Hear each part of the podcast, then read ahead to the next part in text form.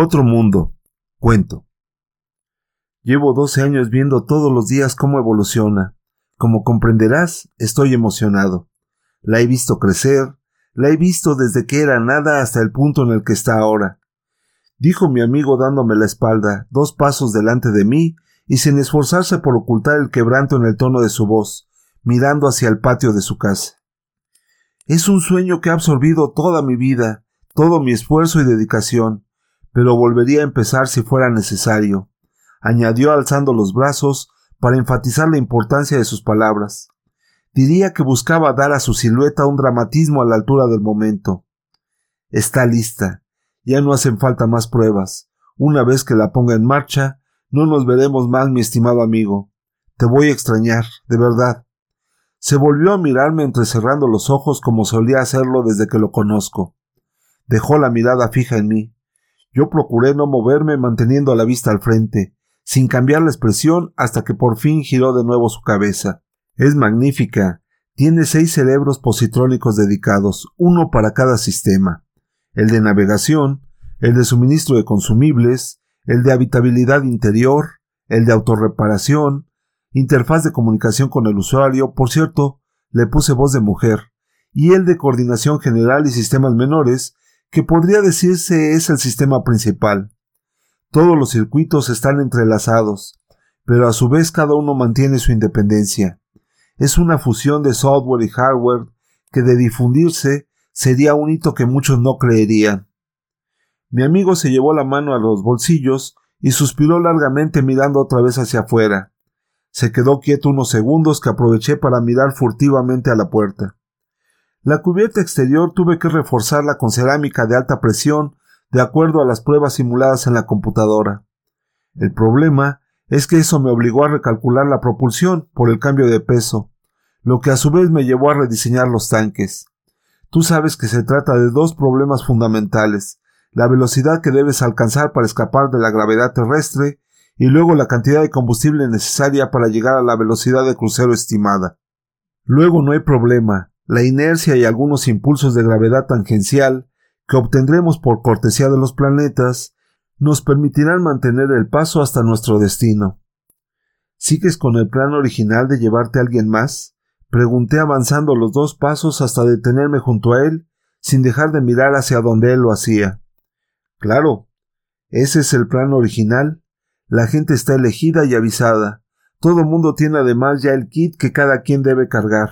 Se los mandé por adelantado para que fueran familiarizándose con él. Todos deben llegar entre ocho y diez de la noche, para irnos a las once. Iluminará bellamente el cielo nocturno. Debes verlo, será un espectáculo que no te puedes perder y que jamás volverá a repetirse. Tan pronto repasemos la órbita de la Luna, en unas ocho horas, comenzaremos el proceso para entrar en el hiperespacio. Nos dispondremos a ponernos en hibernación y comenzaremos formalmente un viaje de 1.5 millones de años. Allá haremos todo bien, no cometeremos los errores infames que aquí terminarán extinguiendo la vida, sin guerra, hambre, discriminación y odio. Toda la colección de horrores de las que los humanos somos capaces. ¿Estás seguro que no quieres acompañarnos? Sí, estoy seguro, de verdad, discúlpame. Tú sabes, la familia, claro. Está bien. Bueno, o sea que sigue siendo como un arca de Noé antes del diluvio. Pregunté para cambiar la conversación pero sin poder evitar un ligero tono sarcástico. ¿Vuelves a burlarte infeliz? dijo trastornándose en un segundo. Si no hubiera durado tan poco, diría que vi el palpitar de la sangre en las venas de su cuello tenso y sus sienes enrojecidas, por lo que tuve que corregir de inmediato. No, no, no, no, por favor, perdóname de ningún modo. ¿Cómo pude decir eso? Menos aún con este diseño. Es magnífica, una verdadera maravilla. ¿Te gusta el diseño? contestó. Aerodinámica, ¿no? Será todo una belleza en los cielos. Me van a decir que parece un platillo volador, pero eso es solo cuando se le ve por atrás. Por el frente sigue siendo tan convencional como un jet. Respondió regresando mágicamente a su calma anterior. Es muy grande. En el cielo podrá verse de muy diversas maneras según el ángulo en el que se le mire. Lo cierto es que no va a parecer un avión de ningún modo, contesté sino algo más, algo distinto. Con esas palabras gané los últimos segundos que hacían falta. En ese instante entraron cinco enfermeros vestidos de blanco. El que entró al final traía preparada la camisa de fuerza en las manos. La escena me dio pena. Lo inmovilizaron en un instante. Se notaba la experiencia de los enfermeros. Como lo tomaron por sorpresa, no pudo resistirse y gritó menos de lo que yo esperaba. Cuando lo echaron sin ninguna consideración a la parte de atrás de una ambulancia, apenas si se agitaba ya. Parecía más bien vencido. Aflojó el cuerpo y su mirada empezaba a extraviarse quién sabe dónde, como si hubiera bajado algún interruptor para desconectarse de sí mismo.